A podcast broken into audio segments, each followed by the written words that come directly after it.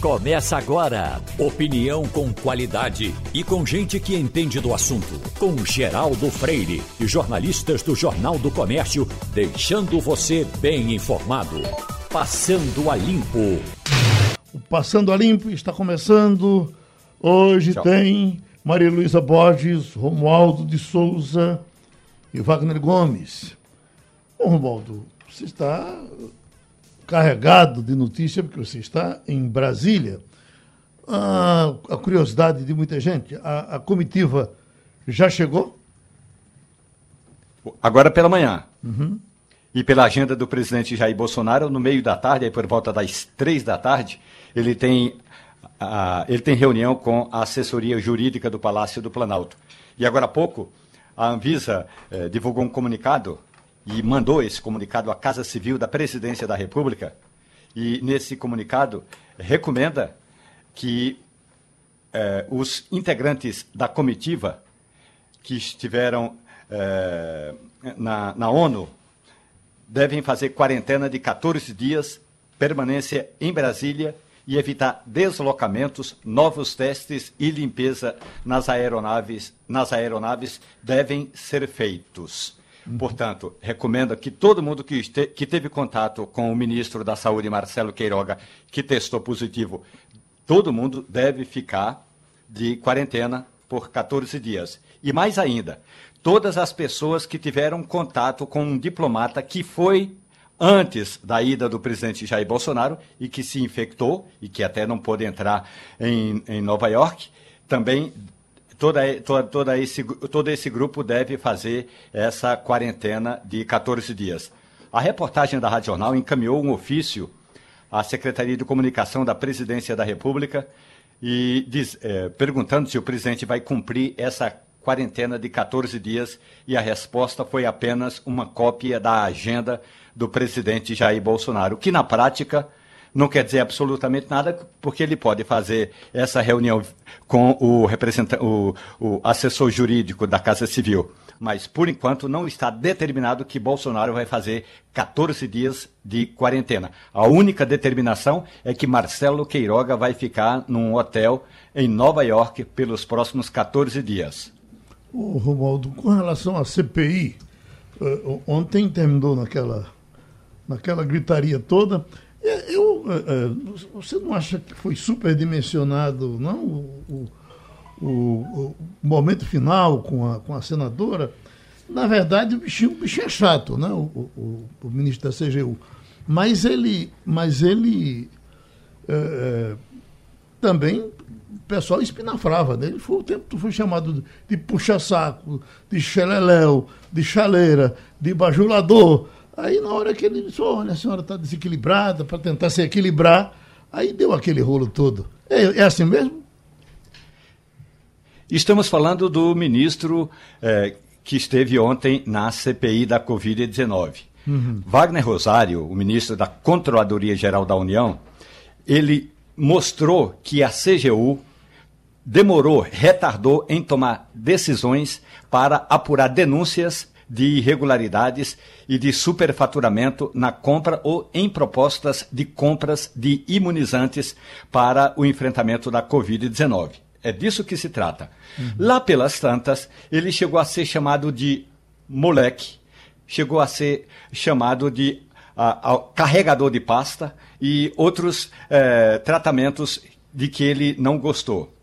É claro que aí ele também veio a perder as estribeiras e chamou a senadora Simone Tebet, do MDB de Mato Grosso do Sul, de descontrolada.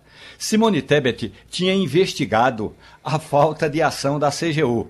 Simone Tebet apresentou ao ministro da Controladoria Geral da União informações que ela levantou por meio de documentos que chegaram à CPI. O ministro disse que não tinha toda essa documentação. Então ficou esse. Então o senhor não tem toda a informação, como é que o senhor pode ser ministro? E realmente houve um bate-boca inicial. Geraldo, ninguém gosta de ser chamado de controlado, de descontrolado. É, aí é claro que houve, quando você usa a palavra superdimensionado, houve a palavra, houve a expressão de descontrolada, e aí é, a CPI achou que o ministro não pode tratar um integrante, que tanto se ele tivesse também chamado um, um, senador de descontrolado, talvez não tivesse dado toda essa reação. Mas é, ele, isso não é tratamento de um depoente numa comissão parlamentar de inquérito, e aí deu todo o bafafá. Romualdo, eu acho que também pegou muito o fato de que naquela CPI, se tem alguém que não pode ser chamado de descontrolada, é Simone Tebet. As intervenções dela têm sido extremamente precisas, extremamente baseadas em documentos. Aliás, há alguns dias a gente estava até comentando uhum. como ela é uma pessoa que demonstra um preparo muito grande. Parece que ela estuda muito antes de começar essas sessões. Então, assim, a gente já viu cenas de descontrole na, da CPI, mas eu não me lembro de nenhuma cena em que Simone Tebet tenha é, é, protagonizado um descontrole. Eu acho que talvez isso pelo fato de dela ser talvez a integrante da CPI mais é, é, sensata, né? A gente sabe que foi ela, por exemplo, que extraiu a, a, o nome de Ricardo Barros da boca do, do, deputado Luiz Miranda. Então, ela é extremamente hábil, ela é extremamente documentada em tudo que faz. Eu acho que foi isso que pegou, sabe? Geralmente, uma pessoa descontrolada, seja homem ou seja mulher, nesses momentos de descontrole, fala da boca para fora não utiliza argumentos convincentes e geralmente conclui sua fala com violência, ou uma violência verbal, ou até mesmo uma violência física. Esse, esse é o retrato da pessoa uh, uh, descontrolada. No caso da senadora Simone Tebet, ela foi para a CPI com todos os argumentos em papel e expostos para a população toda que estava acompanhando ali ver. Ela foi desconstruindo todos os argumentos do ministro da Controladoria Geral da União, Wagner Rosário, com documentos, todos grifados e pontuando, parágrafo a parágrafo. Então, Simone Tebet, nessa, nessa CPI, ela demonstra, como Maria Luísa Borges bem disse, muito conhecimento e mais, além do conhecimento, técnica e estudo. Ela só fala com base em dados, com base em fatos, com base em provas. Ela levou, não levou o papel físico, mas botou na tela todas as informações que estavam sendo discutidas ali por, pelos senadores, que inclusive não tinham informação como ela tinha. Agora, controlado mesmo é Renan Calheiros. Eu estou com uma cachorrinha nova lá em casa, que nasceu há um mês, e certamente ela não sabe nada de Renan Calheiros do passado. Então, pela idade dela, se ela encontrar com Renan Calheiros, a primeira coisa que ela faz é lamber o pé dele. Porque o bicho. E um... Oi, Romualdo. Não, e uma, é importante é, destacar que o senador Renan Calheiros também montou uma equipe de assessoria, porque não é Simone Tebet que vai lá e lê os, os papéis. Ela pede informações e toda a assessoria e todos os senadores, é, sendo ou não integrante da CPI, têm acesso àquelas informações. Então, Renan Calheiros tem uma equipe muito grande que está vasculhando papel por papel que, que chega à CPI. Agora, eu queria dizer o seguinte: o ministro Wagner Rosário divulgou uma nota. É, depois da reunião, ele é, falou pessoalmente com Simone Tebet. Ele pediu desculpas a Simone Tebet e divulgou uma nota dizendo que, apesar de tê-lo é, feito pessoalmente, reitero os meus pedidos de desculpas caso minhas palavras tenham lhe ofendido. Às vezes, no calor do embate, somos agressivos inconsistentemente. Estendo minhas desculpas a todas as mulheres, é, palavras dele, que tenham se sentido ofendidas. Na prática, na prática é o seguinte: é, o, o, o ministro eh, reconheceu que se ele tivesse chamado. Aliás, ele disse isso a Fernando Bezerra Coelho, o líder do governo que estava na CPI. Se ele tivesse chamado alguém de descontrolado, eh, eh, se ele tivesse chamado Renan Calheiro de descontrolado, o bafafá não teria sido tão grande. Mas Simone uhum. Tebet realmente foi é muito bem assessorada e mais que isso, ela tem, ela é, representa a bancada feminina ali na CPI da Covid-19. Agora, é bom salientar também que em nenhum momento o ministro Wagner Rosário se colocou na posição de depoente. E muitas vezes ele também bateu boca com outros senadores, inclusive com Randolfo Rodrigues, que teve que. É. Randolfo eu que a diferença o inquirente aqui sou eu, não é o senhor não. Então é. ele queria questionar também o senador. Então ele não se colocou, é. ele não teve humildade para se colocar como depoente. Agora é importante, e aí é muito bom a gente tratar dessa questão, é, que é o seguinte: se você é o investigador, você também tem de tratar o investigado, que até então Wagner Rosário não era investigado. Mas se você é o investigador, é o inquiridor, é o juiz, você tem que tratar o interrogado é, com um certo respeito. Houve também a história, ah, você é o engavetador das investigações. Então, eu também estou entre aqueles que, que acha que a CPI muitas vezes dá uma pisada concordo, no acelerador. Eu concordo, Romualdo. A gente vê várias cenas de distrato de pessoas. Independentemente de alguém estar ali como depoente, como testemunho, ou em qualquer condição, ninguém ali está condenado. E mesmo que tivesse, não é para ser achincalhado. Então, eu acho que a chincalhe, não. Agora, eu, eu volto a dizer, daquele rol de, de participantes, ninguém é, merece menos do que Simone Tebet Exatamente. ser chamada de descontrolada. Porque o que Simone Tebet tem, tem mostrado é preparo e muito estudo. Isso ela tem momento, mostrado. Em nenhum momento Simone Tebet apresentou, pelo menos ontem, e eu digo até em outras ocasiões, descontrole, né? desequilíbrio. Porque, e outra coisa, ela também não atacou a figura do ministro da Controladoria Geral da União. Ela foi firme, como um investigador deve ser, firme. Ela apontou o, o, os detalhes todos, como já disse, documentadamente, com os papéis, com os grifos que ela fez, com a investigação que ela e a equipe dela fizeram. Então, ela teve uma postura de investigadora. A questão é a seguinte, que grande parte, a imensa maioria dos integrantes dessa comissão não tem esse preparo. Agora, Muita gente nem... tem ali questão, tem uma função política dentro da empresa, de um lado e de outro, dentro da CPI, de um lado e de outro. Ela nem precisava daquele, daquele excesso dos senadores que quiseram também aparecer naquele momento. Aí daqui, daí criou aquele tumulto. Eu acho. Ela eu teria acho condição, surfar. Ela teria condição de se defender sozinha, mas aí o cara já correu para lá, já chamou de moleque e vamos em frente. E depois teve outro bate-boca com Marcos Rogério e é. Leila, né? Uhum. E a senadora Leila que inclusive é, a desafiou. Disse, bora ver no final, vamos ver, vamos ver. Ela em pé. Agora, Leila, acho que tem 1,90m, né? É, além de que era famosíssima pela pois cortada é. de esquerda extremamente potente. Ela, pesada. Eu não me botaria na frente de Leila. Exatamente. E o beijo que deu em Fidel Castro. Essa força dessa, dessa imobiliária chinesa é, é um negócio de doido aqui, ó a Vale está passando por um período difícil. Isso porque a maior companhia do Brasil perdeu seu posto de empresa mais valiosa da América Latina para o mercado livre, negócio de comércio de, eh, eh, argentino.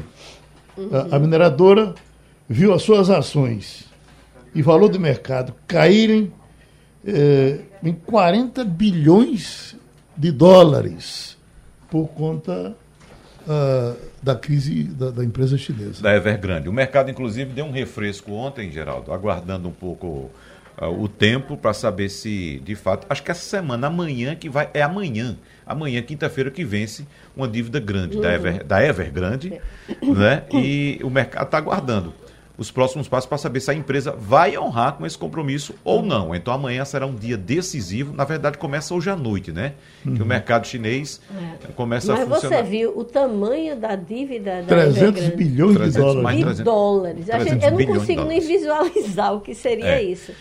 É um negócio. Na verdade, a empresa já vinha é, é, cambaleando no ponto de vista financeiro, né? Há muitas instituições internacionais, inclusive, cobrando que ela apresentasse melhores resultados, porque foi uma empresa que cresceu muito e se endividou, se endividou demais, Geraldo. Uhum. E não é somente imobiliária, ela é do ramo da construção civil, ela atua também na construção de carros elétricos, de fabricação de carros elétricos, atua até em time de futebol, você Isso. tem ideia. Então, uhum. ela, ela simplesmente começou a crescer, crescer de forma desenfreada uhum. e também a fazer, é, é, é, tomar empréstimos também sem, sem controle.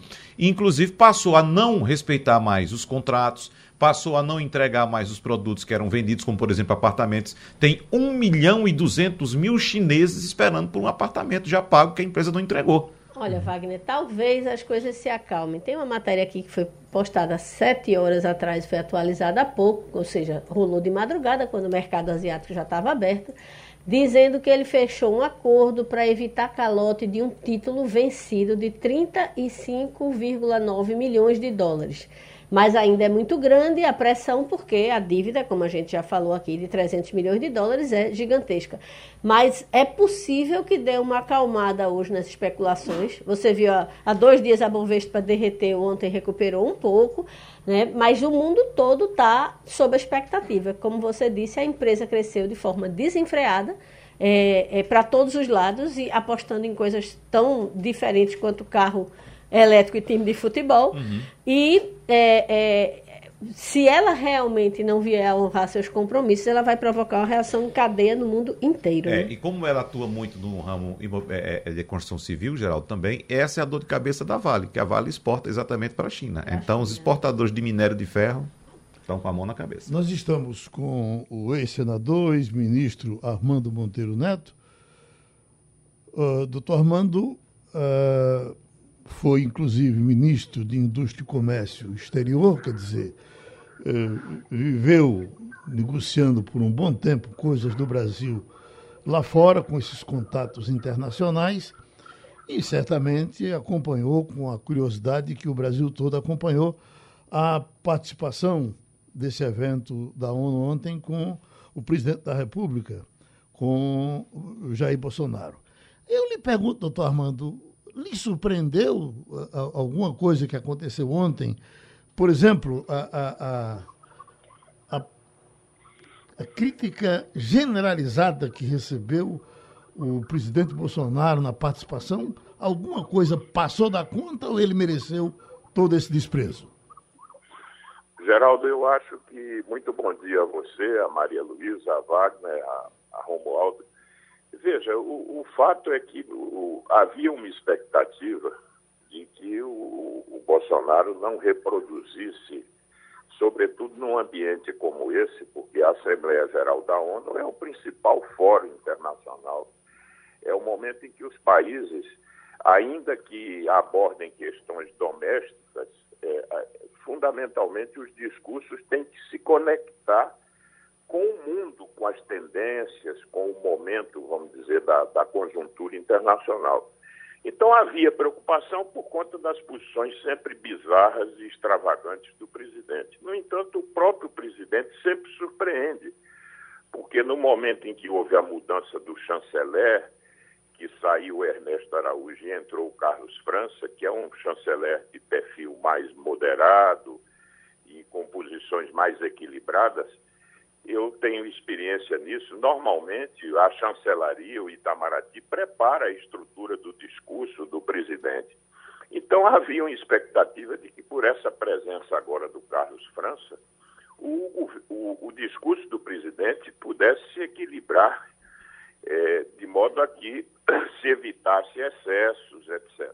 Bom, mas não foi o que aconteceu. Ao que parece, o presidente rasgou essa minuta do Itamaraty, e reproduziu uma série de bizarrices, de posições, vamos dizer, que refletem esse, essa, essa alienação do presidente Bolsonaro. Por exemplo, ele, num momento como esse, num palco como esse, você vai é, atacar os governadores, atacar a mídia, defender o tratamento precoce, dizer que no Brasil a questão ambiental está muito bem encaminhada é, falar sobre a economia brasileira como se nós não estivéssemos vivendo um momento muito complicado. Quer dizer.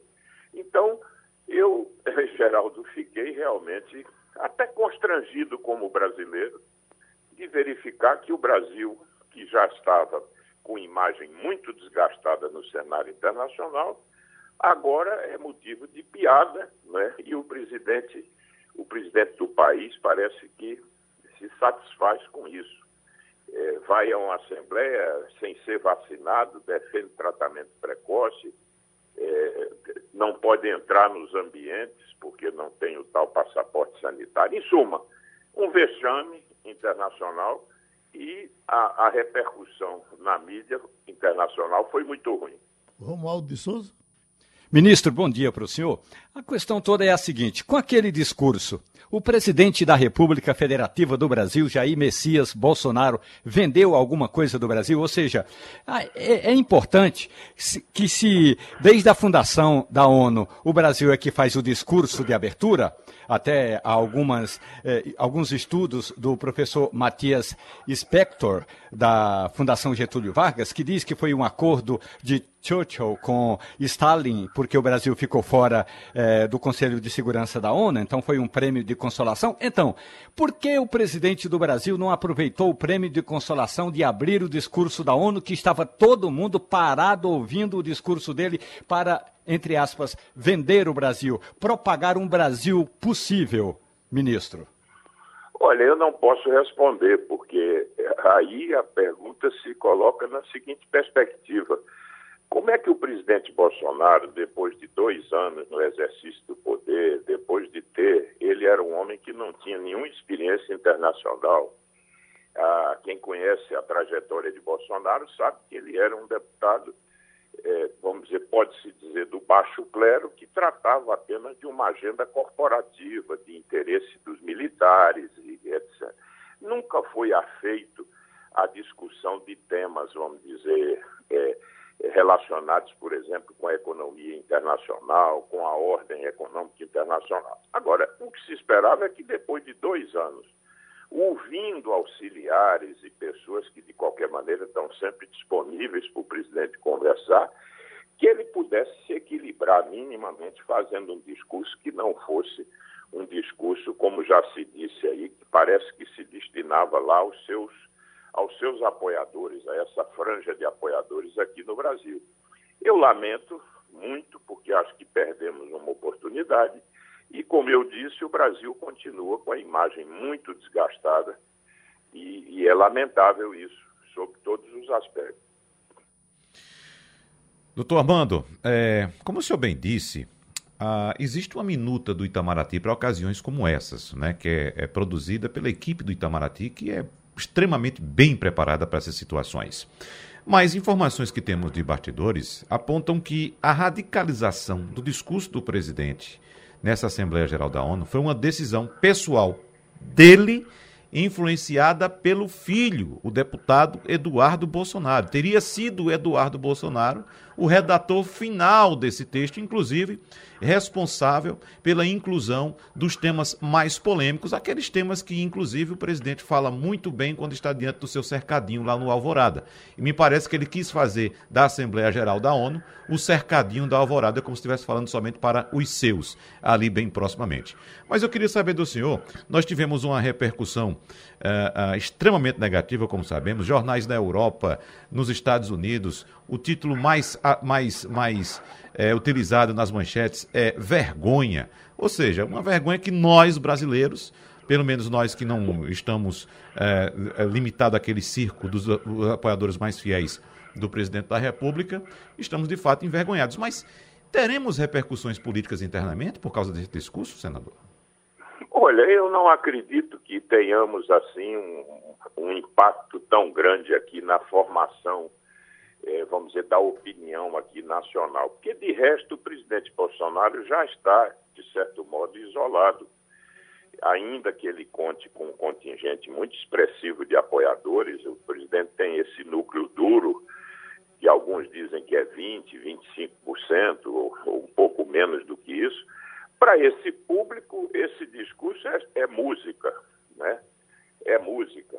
Agora, é, para os setores da sociedade que já se deram conta de que o governo Bolsonaro é um desastre sob todos os aspectos, eu acho que para esse público que vai se, se revelando majoritário, pelo menos à luz das pesquisas, ou seja, o percentual dos que desaprovam o governo é hoje um contingente majoritário, para esses eu acho que nada mudará em função disso, porque já há uma compreensão de que o presidente não está à altura do cargo. Você me permita, Wagner, você falou no Eduardo Bolsonaro, veja que, que coisa bizarra. O presidente, em algum momento, pretendeu nomear o filho como embaixador nos Estados Unidos. Alguém que não tem nenhuma credencial para se apresentar sobretudo para representar o, o, Brasil junto àquele país que é o país mais importante do mundo. Então, por essas posições, você se dá conta do despreparo, da falta de compreensão não é, é, que o presidente tem do que é que a posição dele, enquanto presidente do país, o obrigaria a assumir. Então, é o velho Bolsonaro preso às suas crenças, às suas convicções assim bizarras, extravagantes. É alguém que não aprende com o exercício da presidência e que continua a ser o que sempre foi. Eu espero apenas que, eh, diante do processo sucessório que se avizinha, que o Brasil se dê conta de que nós temos que encontrar um outro rumo, um outro caminho para recolocar o país eh, na posição que merece aí no contexto internacional. Maria Luísa Borges. Bom dia, senador. É, a gente viu é, o presidente, apesar de falar várias vezes que o Brasil era um lugar seguro para fazer negócios, é, adotar um discurso que, é, é, de certa forma, afugenta o investidor internacional, aquele que tem o capital mais sólido, que não está afim apenas de especular no país, é, no momento que a gente precisa muito é, de dinheiro novo para gerar empregos, para gerar, para trazer novas, novos empreendimentos para o país.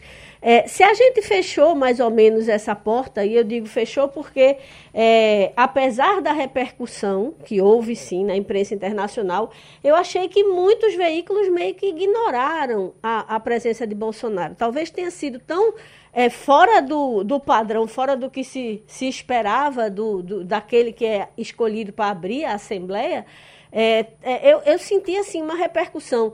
Todo, é, quem falou, falou é, é, coisas desonrosas, mas eu achei que muito poucos falaram ou, ou, deram importância ou deram destaque à presença dele. Então, se a gente tem esse caminho né, de atração de novos investimentos, meio que perdido, se perder essa oportunidade, qual vai ser a, a, o caminho que o governo brasileiro vai ter que adotar para tentar, nesse ano que falta até a eleição, recuperar alguma coisa da economia? Olha, Maria Luísa, felizmente os investidores internacionais olham o Brasil numa perspectiva mais, de mais largo tempo. Os governos são, têm um horizonte curto é, e, evidentemente, os ciclos políticos se, se, se esgotam e, e, e novos é, novos ciclos se abrem. Então, eu acho que com um, potencial que o Brasil tem, os investidores têm uma compreensão de que o país é um país atrativo, é um país que oferece oportunidades extraordinárias de parcerias, de investimentos na área de infraestrutura. Agora, não há como negar que no presente o quadro é um quadro de, que, que indica cautela aos investidores. Por quê? Primeiro, porque o presidente insiste em sabotar o próprio governo. Bolsonaro faz uma espécie de autossabotagem. Quando está tudo se encaminhando para você aprovar uma matéria importante no Congresso e tal, ele cria uma crise, ele agride um ministro. Ele... Então, essas tensões que estão refletidas, inclusive, no câmbio, na Bolsa, nessa, vamos dizer, precificação dos ativos, isso tudo, evidentemente, perturba o mercado. Perturba o mercado. Por outro lado, o Brasil está vivendo um surto inflacionário, nós temos uma escalada da taxa de juros doméstica. Então, eu diria que é uma conjuntura que aconselha aos investidores uma certa cautela. Mas, por outro lado, o que nos, o que de certa forma nos, nos conforta é que todos têm uma compreensão de que o Brasil é muito maior do circunstância do governo Bolsonaro e que continuará a ser um país atrativo desde que é, a gente possa caminhar para um, uma sucessão que possa, pelo menos, indicar um rumo claro ao país. Pronto, Passando a Limpo agradece a participação do ex-senador Armando Monteiro Neto. Vamos conversar com a deputada do Partido dos Trabalhadores, Marília Arraes. Eu já estou sabendo que a senhora tem pouco tempo para conversar, então já vou entrar direto na, na, agenda política, deputada. A senhora está disputando a condição de ser candidata ao governo de Pernambuco? Bom dia, Geraldo. Bom, Bom dia. dia. Maria Luísa, Wagner, Romualdo, que está por aqui, né? Que é isso? Quem foi que disse a você que eu tenho pouco tempo? Para você, eu tenho todo o tempo do mundo. Para vocês, para a Rádio Jornal, para esses ouvintes viés que você tem, a gente está sempre à disposição, Geraldo. Me Vamos conversar aqui, quanto tempo for necessário. Me marcaram aqui 10 é, veja... minutos. Oi. Me marcaram aqui, ela tem 10 minutos que ela tem outra entrevista. Mas então vamos, vamos ao nosso assunto. É candidata? Hum. Veja, Geraldo, não é novidade que eu defendo que o partido tenha uma candidatura própria no Estado. Né? E me coloquei à disposição, me coloco à disposição, e não é de agora, na verdade, isso é desde 2017 que a gente vem fazendo essa discussão. Mas, obviamente, é, conversei com o presidente Lula e a gente está tomando as atitudes de maneira alinhada, de maneira conversada, até porque a prioridade é o contexto e a conjuntura nacional. Estava escutando agora há pouco o, o ex-ministro Armando Monteiro, senador Armando Monteiro, e concordo integralmente com o que ele falou. A gente tem que parar de passar vergonha no cenário internacional, parar de tirar direitos do povo brasileiro. O povo brasileiro está sofrendo no seu dia a dia, na mesa, na falta de trabalho, na falta de dinheiro para comprar comida. Então, tudo isso tem que ter uma solução e é para nós, na nossa concepção, a solução é a eleição do presidente Lula, que tem que ser prioridade. Então, esse projeto nosso vai ser subordinado às estratégias e às decisões que forem mais benéficas para a eleição do presidente Lula no Brasil. Maria Luísa Borges? Dentro dessa estratégia, deputada, como é que estão as conversas com o PSB, né? Que vocês estiveram em campos opostos há muito pouco tempo, mas aparentemente está se selando um caminho de paz, é isso? Bem, essas conversas são conduzidas por figuras nacionais né, do partido, inclusive pelo próprio presidente Lula, e também com foco nacional. É importante dizer isso, porque quando a gente analisa da perspectiva, do ponto de vista político de Pernambuco, a gente acha que tudo gira em torno de Pernambuco, apesar de o PSB é, de Pernambuco ter uma influência real sobre o partido nacionalmente. Mas não é tudo que gira em torno de Pernambuco. Existem é, conversas nacionais, o presidente Lula está aí apontando como podendo ganhar, inclusive no primeiro turno. Então, é, é uma conversa que tem que ser liderada do ponto de vista de interesses de outros estados, inclusive, e da conjuntura nacional como um todo. É, não sou eu que conduzo essas conversas, não sou eu que faço, faço essas conversas. Minha conversa é com o presidente Lula, com as lideranças do nosso partido. Fala nisso, João Campos está dando certo? Veja, eu acho que o povo que precisa avaliar, sabe, Geraldo? Eu não vou ficar aqui fazendo é, avaliações de gestão quando faz menos de um ano, faz pouco mais de seis meses que a gente perdeu a eleição. Né? Então, eu acho que o povo do Recife tem que fazer sua avaliação e a gente vai fazer do trabalho que corresponde. Pode ter certeza de que eu não sou do time do quanto pior, melhor sempre estou à disposição do Estado de Pernambuco, e o povo de Pernambuco acho que reconhece isso, sabe, Geraldo, que a gente faz um trabalho com muita seriedade e responsabilidade. Wagner Gomes? Nós lembramos muito bem, deputada Marília Reis, dos episódios uh, de agressões que existiram na eleição de 2020, e a senhora, mais do que ninguém, viu o quanto o partido da senhora foi atacado nessa eleição, e agora o que a gente observa é uma reaproximação entre PT e PSB. E durante aquele período a gente ouviu também algumas insinuações de que a senhora poderia mudar de partido. A senhora está confortável hoje no PT ou ainda pensa em procurar outra legenda? Bem, essas questões de dizerem que eu vou mudar de partido ou que eu ia mudar de partido não passaram de boatos, né? Afinal, o Recife, Pernambuco, como vocês bem sabem, é uma terra que gosta muito de, de boato, né? Então, fala, falou muito sobre isso, mas nunca correspondeu com nenhuma articulação que eu vinha fazendo.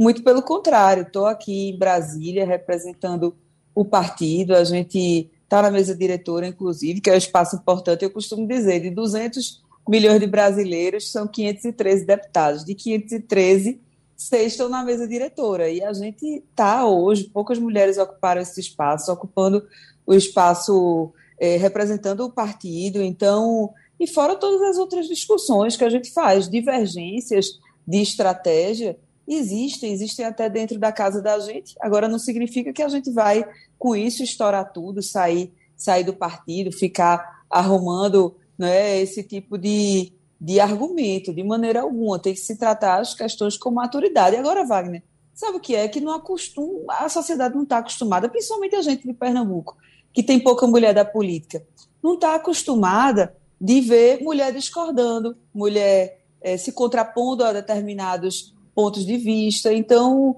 eu acho que isso é um processo que a sociedade vai se acostumar aos poucos e vai ver que faz parte. Quantos homens não discordam de posições majoritárias ou não majoritárias de seu partido, fazem articulações e depois se resolvem? É o que acontece com a gente. Homem e mulher é igual. Mulher tem um pouco mais de dificuldade por causa dessa, dessa percepção que a sociedade tem. Aí, Romaldo de Souza, em Brasília. Deputada Marília Reis, bom dia para a senhora. Cuide-se, porque a umidade relativa do ar em Brasília hoje deve chegar a 9% e o alerta vermelho já foi dado agora pelo Instituto Nacional de Meteorologia. Agora, cuide-se do ponto de vista climático e quem sou eu para recomendar cuidado do ponto de vista político? Então, a minha pergunta é: a deputada Marília Reis está confortável ou admite que há um time, um grupo dentro do PT que poderia rifá-la, uma, uma expressão popular, rifá-la nas próximas eleições, e aí a senhora não seria a candidata do Partido dos Trabalhadores? Romualdo, primeiro eu quero lhe convidar para vir aqui, viu? Você não veio ainda na segunda secretaria. Vem e traga um cafezinho para a gente tomar. Bolo de rolo sempre tem por aqui, viu? Quando a gente recebe as pessoas, bolo de rolo já divulga o estado da gente, não é? Essa, é, esse patrimônio material nosso. Realmente aqui Vou levar tá um café seco, de Itaquaritinga E eu estou norte. com seis meses de gestação, né? Então a gente termina se cansando mais. Está um calor, um calor. É, bem, eu estou sentindo calor é, terrível com essa, com essa falta de umidade, né? Essa secura aqui tá, tá horrível. Mas, é, veja bem, eu acho que quem tem que ficar desconfortável, na verdade, é quem é mal recebido pela população. Né? Eu estou muito confortável, não fico preocupada com vai rifar, não vai rifar, é, vai, eita, vai, agora vai, não vai, ou então muito menos fico remoendo o passado. Minha gente, imagine, eu tenho 37 anos. Imagine se eu ficasse remoendo o passado, dissesse, eita, meu Deus do céu, em 2018 eu não consegui ser candidata a governadora, eu ia ser candidata a governadora, ia ganhar a eleição. 2020, eu não ganhei a eleição por isso, por aquilo. Imagine se eu fosse assim. Eu não ia viver. Então, a gente tem que viver olhando para frente e com objetivos muito maiores. Onde eu chego em Pernambuco, sou bem recebida. Onde eu chego em Pernambuco, as pessoas ficam animadas em receber a gente, em falar com a gente. A gente muitas vezes olha para aquelas pessoas que, que nunca tiveram atenção e elas olham com esperança, porque sentem verdade no que a gente fala. Então, isso aí deixa a gente confortável. Desconfortável é quando um político chega lá, tem que oferecer isso, tem que oferecer aquilo para ser, ser recebido, para ter, ter gente ouvindo ele, para ter gente acompanhando ele. Eu não. E olhe que eu rodo, viu? Eu ando. Pode, pode observar aí nas redes sociais da gente, quem acompanha. Inclusive, queria convidar aí você que está ouvindo a gente, eh, segue a gente na rede social, acompanha as agendas que a gente faz em Pernambuco, desde que houve a reabertura depois da segunda onda. A gente já foi a 50 municípios e vai e conversa com as pessoas, não é ir fazer uma visitinha a um prefeito, é, é, pousar ali na cidade e ir embora, não, vai, conversa, escuta. Então, isso deixa a gente confortável e isso mostra que a gente, na verdade, defende um projeto de sociedade. Como falei, eu tenho 37 anos. Se não for agora, se for mais adiante, o projeto está aí e eu tenho certeza de que só vai ganhar força ao longo do tempo. Espero que seja agora, porque nesse momento a gente precisa muito resgatar o Brasil e colocar Pernambuco no mesmo rumo, na mesma linha. Vamos fechar, Maria Luísa? Sim, a deputada foi convidada para falar sobre o projeto, é, que é extremamente importante. Eu acho que quem, quem não é mulher não entende o quanto é importante o projeto que garante é, absorvente higiênico né, para estudantes de ensino fundamental e médio, que já passou pela, pra, pela Câmara, pelo Senado e agora depende da sanção. É, é como é que está esse, esse processo agora para que seja concluído e isso passe a valer para todo o Brasil? Maria Luísa, você falou bem, viu? Quem não é mulher não entende é, a importância de um projeto como esse. E talvez por conta disso tenha demorado tanto a se haver uma discussão sobre esse tema. Nós somos muito poucas mulheres aqui na Câmara, é a maior bancada da história e somos somente 15% dos parlamentares. Ou seja, é muito pouco. Quando eu dei entrada nesse projeto em 2019, não se falava sobre o assunto, como ainda é um, um tabu, né? E nas redes sociais, por um momento, é, teve gente que fez chacota, colocou apelido é, pejorativo no projeto, depois as pessoas começaram a enxergar a importância disso, porque é algo do dia a dia da mulher, né? Toda mulher fica menstruada todos os meses, né? pelo menos assim, é, é, quase todas as mulheres, é da fisiologia, da natureza do nosso corpo, e para passar por esse período com dignidade, tem que ter acesso ao artigo de higiene. Quem tem condições, compra. Quem não tem, fica se utilizando do que dá, de papel, de, de pano velho. É, tem gente que usa até miolo de pão. Ou e a gente aula, começou né? a ver a discussão em outros países do quanto isso implicava, inclusive, na vida escolar.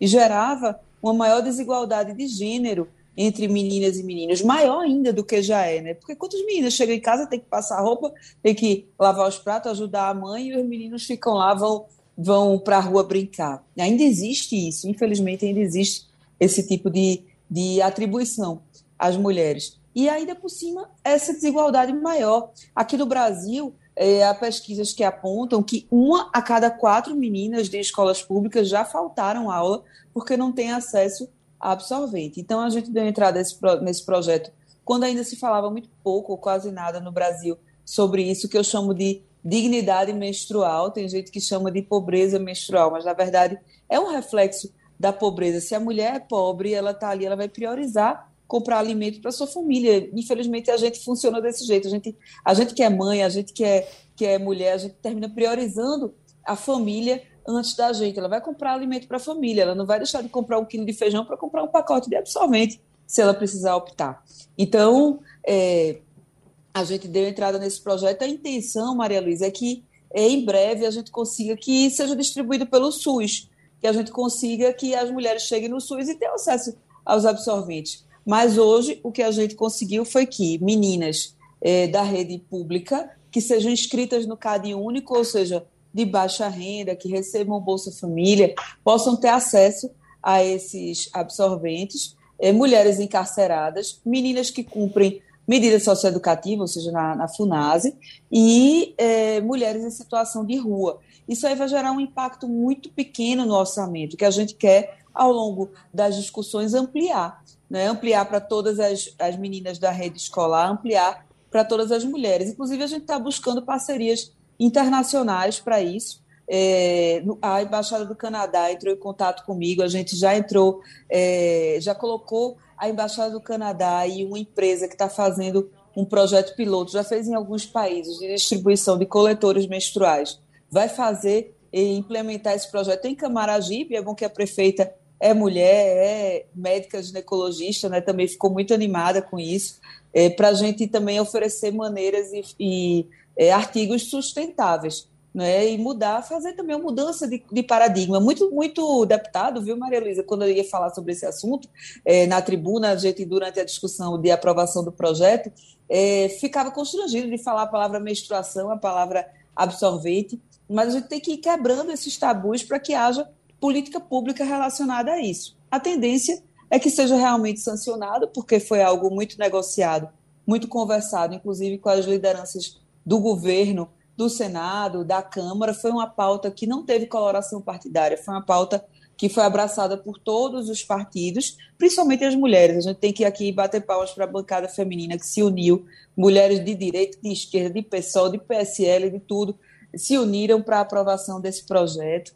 e é, acho que nos próximos 10 dias deve ser é, sancionado, porque é, depois da aprovação do Senado teria 15 dias para o pronunciamento é do presidente, ou vetando ou sancionando. Espero que haja a sanção e eu acho que é o que vai haver. Pronto, o nosso agradecimento à deputada Marília Reis, PT de Pernambuco, que passou pelo Passando a Limpo. Aqui tem um assunto que é traição. Traição de casais. Tem até um fazendo história aqui que repercute muito, que é do, do Ronald Golias. A homenagem a, Ron, a Ronald Golias, mas é uma piadinha que fica até interessante e parece com esse assunto. Quer ver? Rádio Jornal, a estação primeira da notícia, fazendo história. Está na Constituição antiga e está na nova. O lar é inviolável. Camarada está na, na intimidade com a mulher, vem o sujeito lá, mete o pé na porta. E você sabe qual é a desculpa que ele dá? Eu sou o marido. O que é isso? O que é isso? Onde nós estamos? Eu sou o marido. Marido nem parente é. Rádio Jornal. Estamos com o advogado de família, João Bosco Albuquerque, e a manchete é essa, doutor João Bosco. Ser traído dentro da própria residência dá direito à indenização, decide Justiça de São Paulo. E o caso foi de uma mulher que o marido atraiu dentro da, do, do, próprio lar e por essa, por essa razão o juiz obrigou o marido a pagar 20 mil reais para ela. Vai ser assim com todo mundo? Não, Geraldo. Bom dia. Bom dia a todos os ouvintes da Jornal. É, essa é a questão do dano moral, é muito interessante. É, a traição em si, Geraldo, não gera dano moral. Então, trair, o homem traindo, a mulher traindo, isso não gera dano moral. O que gera a indenização do dano moral, é, e essa outra questão do ponto importante, da, dentro de casa, dentro de casa ou não, também não gera dano moral, dependendo da situação. Agora, se essa traição dentro de casa, eu tenho provas, eu tenho testemunhas, eu tenho e-mails, eu tenho fotografias, eu tenho filmagem, esse, esse dano moral pode surgir pela dor do outro ou pela dor da mulher, que a todo, nesse caso do jornal Geraldo, toda a vizinhança sabia. Aí o vizinho tinha câmeras de filmar e cederam essas imagens para, para a esposa e ela viu que a amante do, do rapaz, do sujeito, estava entrando na casa dela, na casa dela onde morava com os filhos. Veja que para ela aquela dor subjetiva, aquele, aquele vexame que ela passou, aquela humilhação que ela passou, foi que gerou o dano moral. Então, quando ela vai para a justiça, e no caso de traição, os ouvintes que, que, que querem entrar com o processo, tem que levar a prova de que está havendo essa traição e tem que mostrar essa angústia, mostrar essa dor subjetiva. Então, nesse caso, a prova, a prova ela tinha com fartura, porque os vizinhos sabiam, era, era, era comentado na rua que ela estava sendo traída dentro de casa e ela foi para a justiça e provou esse dano moral, provou que houve essa traição e o juiz condenou em 20 mil reais, geral. Uhum. O, o, doutor João Bosco, a situação da justiça, como é que está? Está voltando tudo ao normal? Os casamentos já acontecem normalmente? Está voltando devagarinho, o fórum está abrindo devagarinho. Os processos eletrônicos ajudou muito a justiça, então se entra com muita facilidade com o processo. As audiências de tentativa de conciliação estão acontecendo também por videoconferência, instruções julgamento muito poucas audiências, mas já começa a acontecer. Começa uma nova rotina, Geraldo. Não é mais aquele fórum do papel físico, não. Não é mais aquele fórum de muita presença física. Hoje surge essa nova tecnologia, mas o processo continua direitinho, a justiça andando. Pronto. Então a gente abraça o doutor João Bosco. A situação é curiosa, mas fica somente nisso. Acho que vai terminar ficando lá para São Paulo. As traições aqui vão ser de graça. Bom, ah, eu estou vendo aqui, Wagner, uma coisa que, que é, a gente tem falado muito, mas cada vez mais a coisa vai chegando e vai atrapalhando as nossas vidas. O Brasil vai disputar o topo da lista de países mais inflacionados do mundo. Aí está aqui, ó. Em 2021, somente dois países entre 19 selecionados teriam inflação superior à brasileira: a Turquia com 17,8%, e é de espantar. A Argentina, 47% de inflação. Geraldo, o Brasil tem já uma das maiores inflações do continente sul-africano, sul-americano, melhor dizendo, né? É, já é. E a tendência é que essa inflação continue subindo. Eu não sei se vai chegar a esse topo que você citou aí, mas é, é preocupante que a não gente. Não que fique... citei, não, é, é, o pessoal da. da certo, que você trouxe a informação, exatamente. Então, é, é, de fato, a gente espera que não chegue. Eu espero que, de fato, todas essas previsões aí sejam é, descartadas logo, logo, porque é uma situação bastante preocupante o que a gente está vendo, Geraldo. A gente vem falando muito da questão dos combustíveis, da questão da, do preço da energia elétrica, que está subindo, a conta está mais cara, tudo está mais caro. No caso dos combustíveis, por exemplo, Geraldo, que se observa, a gente fala muito da gasolina. A gasolina está cara, mas o etanol disparou muito mais do que a gasolina. O etanol está quase o preço da gasolina, é uma coisa absurda. Uhum. Então, juntando tudo isso com o preço dos produtos do supermercado, isso é uma pesquisa da Datafolha essa semana mostrando que 70% das pessoas não estão comprando mais carne. Sim. 70% não compram mais carne. E, e, outros produtos também deixaram de fazer parte da cesta básica porque estão caros demais. Ou seja, as pessoas não estão comendo mais porque não podem mais comprar. Agora, o danado, Romualdo, é que parece que isso não entra na agenda do governo, nem dos políticos de um modo geral. Uh, bom, pelo menos o presidente da Câmara, um dia desse, se preocupou e levou o assunto para a Câmara. Mas Brasília discute isso? Tem projeto para nos livrar dessa inflação doida? É, não tem projeto porque a perspectiva é de piorar. Geraldo, o governo está centrado hoje numa questão que chama-se precatórios, que são dívidas judiciais do Estado com o cidadão ou até do, da União com governos estaduais, como Pernambuco, por exemplo, vai ter direito a receber um desses precatórios. E aí o governo está preocupado em resolver essa pendência dos precatórios para criar uma outra despesa, que é o aumento, que é a vitaminada que o governo quer dar no Bolsa Família. Portanto, a preocupação aqui é Ano que entra, Geraldo, 2022 é ano de eleição. Então não se fala em cadáveres como o cadáver da inflação é, vou adjetivá-la só para é, provocar.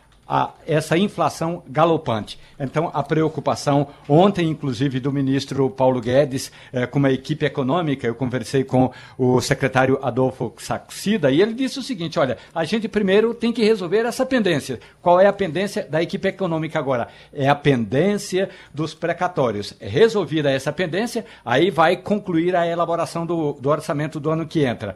Como? Aumentando recursos para o programa Bolsa Família, que vai chamar-se Auxílio Brasil. Aí essa é a preocupação do governo. Depois é que vai pensar em como reduzir os impactos da inflação eh, na conta do contribuinte, Geraldo. Agora, você falou aí Argentina, 49%. Todo mundo sabe, qualquer cidadão da Argentina sabe, até mesmo os kirchneristas ligados ao atual governo, sabem que quando fala, quando o Instituto de Pesquisa mede 47,98% de inflação, ela no mínimo já chegou a 60% e é só você chegar numa birosca e vai comprar um quilo de feijão, um quilo de, de açúcar para sentir que no mínimo está em torno de 50 a 60% ao mês a inflação. Ou seja, você compra um quilo de feijão eh, hoje, custando, vamos eh, falar aí, eh, em, em, reais, 10 reais, quando for daqui a, a, a, uma, a um mês, você vai lá e compra esse quilo de feijão, olha, no mínimo por 15 reais. É uma situação preocupante a situação dos vizinhos argentinos. A inflação lhe assusta, Malu? Totalmente. Eu acho que é uma costumam dizer que é o pior dos impostos, né? E ele sacrifica muito mais as camadas mais pobres, porque o peso da alimentação é, é, sobre uma, uma família de baixa renda é muito maior so, do que sobre uma família de classe média ou de classe alta. Então, é, é uma. Ela é bastante cruel, ela corrói. Né? As pessoas estão, estão vendo, e quando você vê a, aquela informação que Wagner trouxe, as pessoas estão comprando menos proteína, então você vai começar a ter efeitos até sobre a nutrição mesmo, que é uma coisa grave. E a gente não vê, é, como todo mundo aqui bem, bem falou, uma, uma saída, pelo menos no, no curto prazo, que alivie. Né? A gente tem que lembrar que a gente está chegando na época do ano em que tradicionalmente os preços já sobem. Né? A gente sabe que é, na, é, é, é um movimento bem sazonal e natural, até pelo crescimento de, de demanda mesmo, é, é, que haja uma alta de preços à medida que vai chegando o Natal, o Ano Novo, né? Então, a tendência é, pelo menos até o final desse ano, a gente ver essa escalada continuar. Geraldo, veja só, eu disse América do Sul, mas na verdade a inflação do Brasil já é a terceira maior da América Latina. Uhum. A Argentina está em primeiro lugar com 51,8% de inflação. Depois vem o Haiti com 19,9%. A gente sabe os problemas que passa o Haiti. Uhum. E em terceiro lugar, o Brasil com 9%. Nessa conta, evidentemente, não entra a Venezuela, que deve estar passando dos 200%, porque ninguém tem um dado confiável da Venezuela. Então a Venezuela fica de fora. Então são medições oficiais de cada país acerca da inflação. Aí veja só, o Brasil está com inflação maior do que a República Dominicana, do que o Uruguai, do que o México, do que o Chile. Sabe qual é a inflação no Chile, Geraldo? O Chile que fez vários momentos de lockdown, que fechou a economia, e, ao contrário do que disse o presidente da República, não foram os países que fecharam a economia que estão com com a inflação alta. Pelo contrário. Pelo contrário, os países que trataram dessa forma, com seriedade, a pandemia, estão muito bem de economia agora, muito melhor do que o Brasil. Não vou dizer tão bem, não, mas muito melhor do que o Brasil. O Chile tem 4,5% de, de, de, de inflação. Uhum. Veja só, enquanto o Brasil já está se aproximando de 10%, é. e ainda existe essa previsão da OCDE, como você bem citou, de que o país ocupe aí o topo da lista dos países de maior inflação e São Pedro planeta. não está ajudando, né? A gente tem que também reconhecer e, que exatamente. A, a questão do, dos alimentos, principalmente, está sendo muito impactada pela estiagem.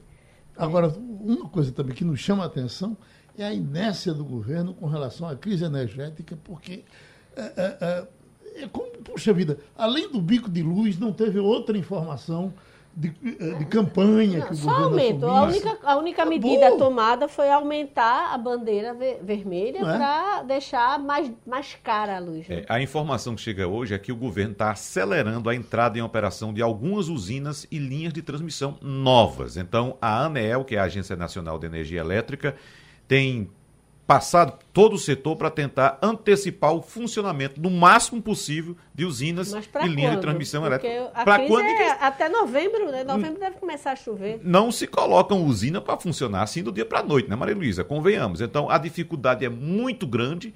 Há, há, há o grande risco de o Brasil não ter energia, veja só, no último trimestre do ano, o trimestre mais importante para a economia, pode faltar energia, o risco é altíssimo e o problema central, Geraldo, é que nós temos um governo que não conhece o Brasil, não conhece o seu povo. O ministro da Economia, quando falou do aumento da conta de luz da bandeira vermelha, disse que aqui tem que pagar um pouquinho mais alto. Ele sabe, por acaso, o que é que representam 10 reais por mês na vida de 25% de um quarto da população brasileira. Ele não sabe, ele não tem ideia, nunca botou o pé no chão, nunca passou por essa dificuldade, nunca saiu para conhecer a realidade do povo pobre desse país. E então, terminou, pastor Limpo. Você ouviu opinião com qualidade e com gente que entende do assunto. Passando a limpo.